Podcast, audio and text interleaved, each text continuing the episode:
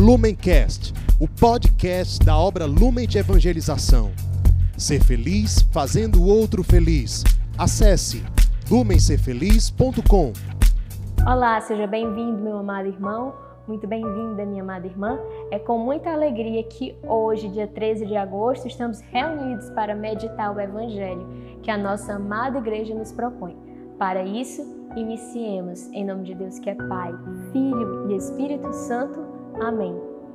Vinde, Espírito Santo, enchei os corações dos vossos fiéis e acendei neles o fogo do vosso amor. Enviai, Senhor, o vosso Espírito e tudo será criado e renovareis a face da terra. Oremos. Ó Deus, que instruíste os corações dos vossos fiéis com a luz do Espírito Santo, fazei que apreciemos retamente todas as coisas, segundo o mesmo Espírito, e gozemos sempre de Sua consolação. Por Cristo, Senhor nosso. Amém. O evangelho de hoje está em São Mateus, capítulo 19, versículos do 3 ao 12. Então pegue a sua Bíblia e venha comigo. Naquele tempo, alguns fariseus aproximaram-se de Jesus e perguntaram para o tentar: É permitido ao homem despedir sua esposa por qualquer motivo? Jesus respondeu: Nunca lestes que o Criador desde o início os fez homem e mulher? E disse: Por isso o homem deixará pai e mãe e se unirá à sua mulher, e os dois serão uma só carne? de modo que eles já não são dois, mas uma só carne. Portanto, que Deus uniu, o homem não se separe. Os fariseus perguntaram: Então, como é que Moisés mandou dar certidão de divórcio e despedir a mulher? Jesus respondeu: Moisés permitiu despedir a mulher por causa da dureza do vosso coração. Mas não foi assim desde o início. Por isso eu vos digo: quem despedir a sua mulher, a não ser em caso de união ilegítima e se casar com outra, comete adultério. Os discípulos disseram a Jesus: Se a situação do homem com a mulher é assim, não vale a pena casar-se. Jesus respondeu: Nem todos são capazes de entender isso, a não ser aqueles a quem é concedido. Com efeito, existem homens incapazes para o casamento, porque nasceram assim outros porque os homens assim os fizeram, outros ainda se fizeram incapazes disso por causa do reino dos céus. Quem puder entender, entenda. Estas são para nós palavra da salvação. Hoje nós temos um diálogo muito interessante entre Jesus e os fariseus e que mais para o finalzinho entram também os discípulos. Primeiro, os fariseus se aproximaram de Jesus com um intuito muito claro. E qual era esse intuito? O de o tentar. Nós vemos, lemos isso no versículo 3, que os fariseus se aproximaram de Jesus para o tentar. Não se aproximaram de Jesus para o conhecer, não se aproximaram de Jesus para ouvir os seus ensinamentos e a partir daí fazer algum juízo, mas já se aproximaram de Jesus maliciosamente para o tentar. Aqui, nós sempre precisamos fazer o exercício, ao meditar o Evangelho, de nos colocar na cena, de nunca olhar a atitude do outro e dizer, ah, eu seria incapaz de tal atitude. Não, não. Eu seria sim capaz de tal atitude. Por isso eu te convido a fazer memória das vezes em que você se aproximou de Cristo para o tentar. Como assim? Das vezes em que a tua oração foi uma oração onde você tentou Jesus, onde você testou Jesus. Olha, Senhor, eu quero isso. Eu quero um emprego, eu quero passar nesse concurso, eu quero a cura dessa doença. Se não, eu saio da igreja. Se não, eu deixo de o seguir. Se não, eu me revolto. Essas não são orações diferentes da oração dos fariseus. Essas não são abordagens tão diferentes da abordagem dos fariseus. Quando nós nos comportamos assim, nós estamos sim também tentando Jesus. Nós estamos querendo que Ele se configure à nossa vontade, que Ele faça aquilo que eu quero. Nós nos colocamos no lugar do Senhor. E essa pergunta que no primeiro momento ela nasceu com o objetivo tão maldoso de tentar o Senhor, acabou se tornando uma catequese. Uma catequese sobre o quê? Uma catequese sobre vocação. O evangelho de hoje fala especialmente de vocação, né? A vocação do homem, a vocação da mulher. De uma forma mais específica ainda, fala da vocação matrimonial e da vocação celibatária. Perceba que Cristo, quando vai explicar e catequizar os fariseus, ele fala que no início o Criador criou o homem, criou a mulher, e isso é um sinal da vocação.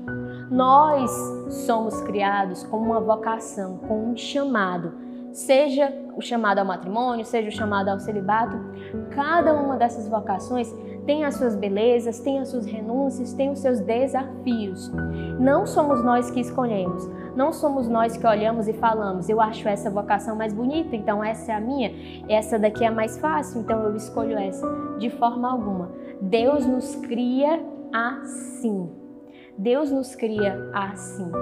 E viver a nossa vocação é viver quem nós fomos criados para ser. No entanto, hoje nós sofremos grandes ataques na vivência da nossa vocação, simbolizados aqui pelo que Cristo fala, que Moisés concedeu o divórcio, a lei concedeu o divórcio por conta da dureza dos corações. A dureza dos corações impede a vivência da vocação. A dureza do meu coração me impede de viver a minha vocação. E assim também, a dureza do teu coração te impede de viver a tua vocação, te impede de viver quem você foi criado para ser. Essa dureza do coração, nós bem sabemos, ela pode acontecer, ela pode chegar a acontecer por diversos motivos, mas de uma forma muito comum, hoje em dia, o nosso coração, ele se torna um coração duro, ele se torna um coração frio, ele se torna um coração indiferente a partir do momento em que nós comungamos com os valores do ter, do poder e do prazer. Quando nós deixamos que esses valores entrem em nosso coração, quando nós deixamos que o teu poder e o prazer façam morada em nossos corações, o nosso coração, ele deixa de ser um coração de carne, de sangue, um coração vivo que pulsa e se torna um coração duro, um coração frio. Vou lhe dar um exemplo disso com relação ao poder no matrimônio é, perdão, com relação ao prazer, na verdade, no matrimônio. Eu quero que o outro satisfaça as minhas vontades. Eu quero que o outro faça aquilo que eu quero. Eu quero que o outro me faça feliz. Da mesma forma, podemos aplicar esse raciocínio com relação à vocação celibatária. No celibato, trazendo a, o valor do prazer. Eu quero que o ou, eu quero que Deus ele satisfaça as minhas vontades. Eu quero que Deus satisfaça os meus desejos.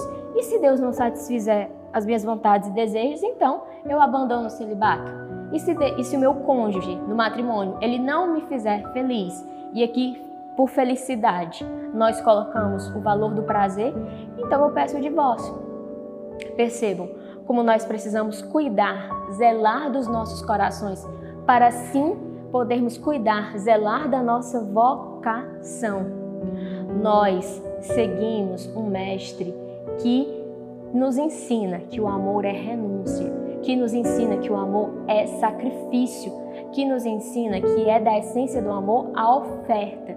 E Cristo nos ensinou isso com a oferta máxima de se doar por mim e por você na pior morte que existiu, a morte de cruz. Então nós precisamos entender que somos chamados a amar o outro da mesma forma, um amor de sacrifício, um amor de renúncia, um amor que é oferta. Na minha vocação matrimonial, eu preciso me ofertar a Deus, me ofertando ao meu esposo. Na minha vocação celibatária, eu preciso me ofertar a Deus, me ofertando à humanidade, me ofertando à comunidade, me ofertando ao chamado missionário que Deus, que assim Deus me criou. Então, não existe vivência de uma vocação sem a vivência dessa oferta, sim a vivência da radicalidade do amor. E percebam um dado que é muito interessante. Essa pergunta, essa catequese nasceu a partir de uma pergunta dos fariseus e os próprios discípulos falaram para Cristo que aquilo era muito difícil de ser vivido. Vejam só, o que, que isso revela também? De novo, não podemos olhar para o Evangelho e dizer, isso foram eles, foram os outros. De forma alguma. Precisamos nos colocar também nesta cena. Vejam que não são apenas os outros, os de fora da igreja, os de fora de uma comunidade, que acham que a vivência radical de uma vocação é difícil. Infelizmente, nós de dentro da igreja muitas vezes consideramos difícil, consideramos até mesmo impossível e irrealizável a vivência plena da vocação, seja matrimonial, seja celibatária. E nós estamos aqui representados nesse evangelho por essa pergunta, por essa afirmação dos discípulos, que se fosse assim é muito difícil viver os próprios discípulos, os próprios membros que acompanhavam Jesus de dentro da igreja também estavam com os corações duros. Por isso, nós precisamos sempre estar vigilantes para não deixar que o nosso coração se endureça e, se endurecendo, nós percamos a vivência da nossa vocação. Peçamos a intercessão da Virgem Santíssima para que ela nos auxilie a viver a nossa vocação com coragem, com oferta, com ousadia, sem querer que Deus ele venha e baixe ou rebaixe as exigências. Veja que Cristo ele não barganhou ali nem com os discípulos, nem com os fariseus. Ele disse: "É assim". E a verdade, ela é assim. Ela é irrenunciável. Ela não admite barganhas ou trocas para que Cristo ou a igreja ganhe mais seguidores. Não. Peçamos a intercessão da Virgem Maria para que nós possamos abraçar com amor, com ardor, a vocação com a qual Deus nos criou. Com Maria sempre, Ave Maria, cheia de graça, o Senhor é convosco. Bendita sois vós entre as mulheres, e bendito é o fruto do vosso ventre, Jesus. Santa Maria, Mãe de Deus, rogai por nós, pecadores, agora e na hora de nossa morte. Amém. Lumencast o podcast da obra Lumen de Evangelização. Ser feliz fazendo o outro feliz. Acesse lumencerfeliz.com.